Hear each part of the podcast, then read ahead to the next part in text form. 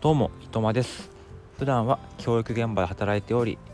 放課後は NFT クリエイター、またはお金の教育を考えるオンラインコミュニティ、マネーテダオでお金の授業の講師の研修生をしたりしています。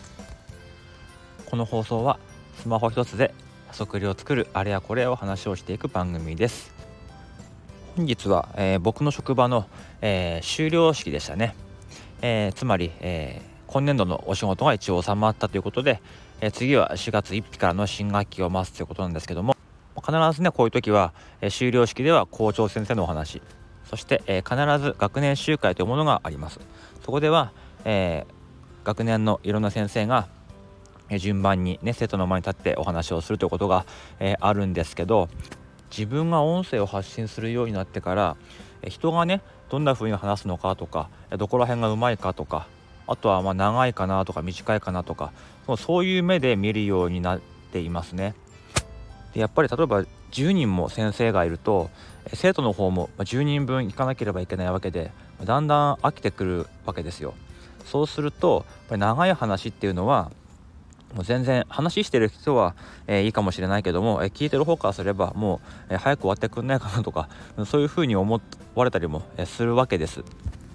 ただこれがこの先生の話とか、えー、この人の話は、え、ずっと聞いてられるとかすごく興味があるとかっていう人だったら、え、10分とか20分とかでも、え聞けると思うんですね。ということでこう聞いてるとやっぱりうーん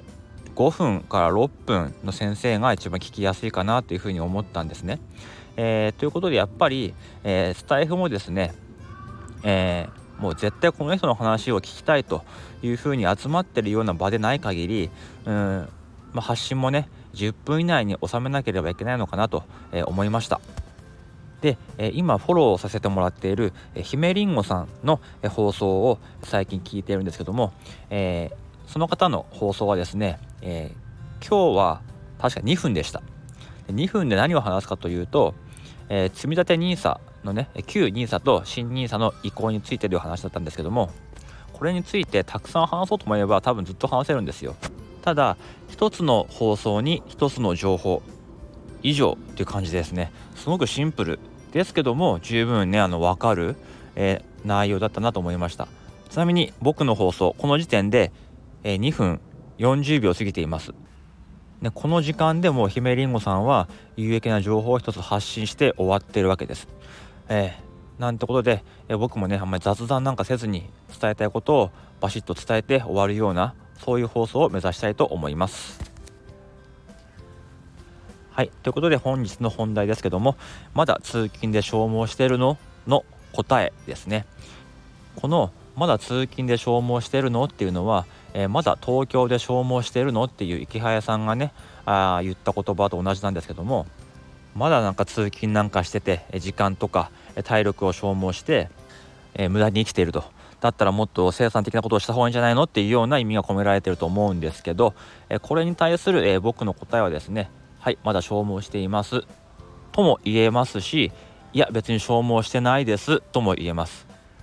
僕は通勤に片道50分かかります、えー、電車を乗り継いで徒歩も含めてドアトゥードアで50分です。往復だと100分。つまりも1時間半以上を通勤にかけているんですけども、えー、運がいいことに、えー、僕は通勤の時はですね電車なんですけども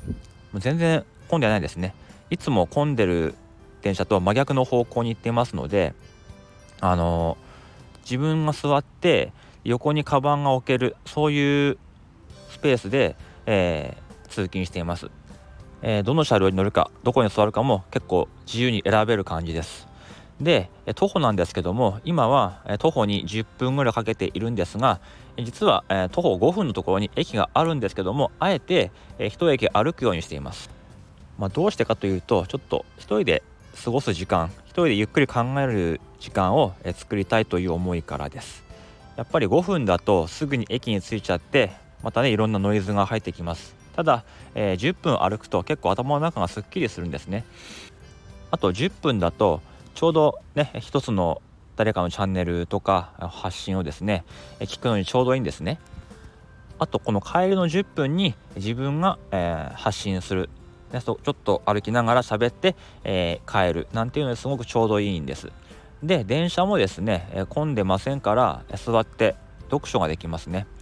えー、電車やっぱりうるさいのでいくらこうノイズキャンセリングを使っても、えー、音声って聞き取りづらいです。だから、えーと、往復の電車は読書。で、えー、往復の歩きは、え音声を聞いたり自分が話をしたりと。いうことですごくね充実した時間になってるんですね。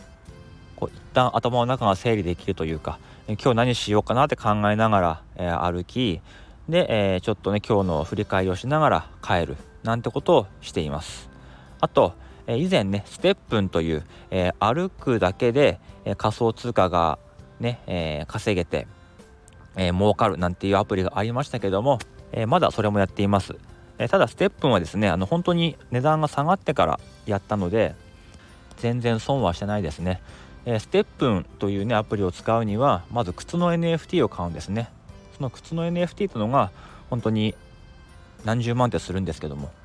え僕が始めた時はもう、え5000円ぐらいになってました、まあ、5000円だったらいいかなと思って、え買ってそれでポイントを貯めています。あとはですねスウェットコインと言いましてこちらは本当に最初から無料で始められます、えー、でその歩くとスウェットという、えー、ポイントがたまるんですけどもそれが仮想通貨に、えー、変換できる。で上場もしてる、え仮想通貨ですから、今1スウェット、ま1.3円ぐらいですかね、これで何かしようとは思ってませんけども本当に歩くだけで何かねポイントがたまってもしかしたら将来ねそのコインの価値が上がってすごくね大きな利益になるかもしれないじゃないですか、まあ、こうやって歩いてると、まあ、1日1万歩は行くんですね。でまあ1日8000歩ぐらいが、まあ、健康にいいと言われていますけども、まあ、健康にいいこともしてるし頭もすっきりするし、えー、いろんな情報も手に入るし自分も発信できる、うん、でそのポイントがたまると、うんね、ちょっと価値がついたりあとポイントであの例えば応募できるんですね。でその応募すると例えばあの iPhone が当たるとかパソコンが当たるとかそんなこともあるんですよ。まあ、すごくね確率は低いと思うんですけどもやっぱどうせ歩くんだったらそんなチャンスがあった方が楽しいじゃないですか、うん、だから自分はそういう儲けとか抜きにして、えー、なんかねちょっといいことがあればいいかなぐらいの感じで、えー、やっています。ちなみにスウェットコインはですね大河内薫先生もやっていまして相互フォローで、えー、楽しんでるという感じですね。他にもですねいろんなインフルエンサーさんがやってたりもしますしあのランキングも出るんでちょっと面白いですね。あの概要欄にリンクを貼っておきますのでよければ一緒に歩きましょう。はいここまで8分ですね。なんとか10分以内に終わりました。では今日はこの辺でおいとまいたします。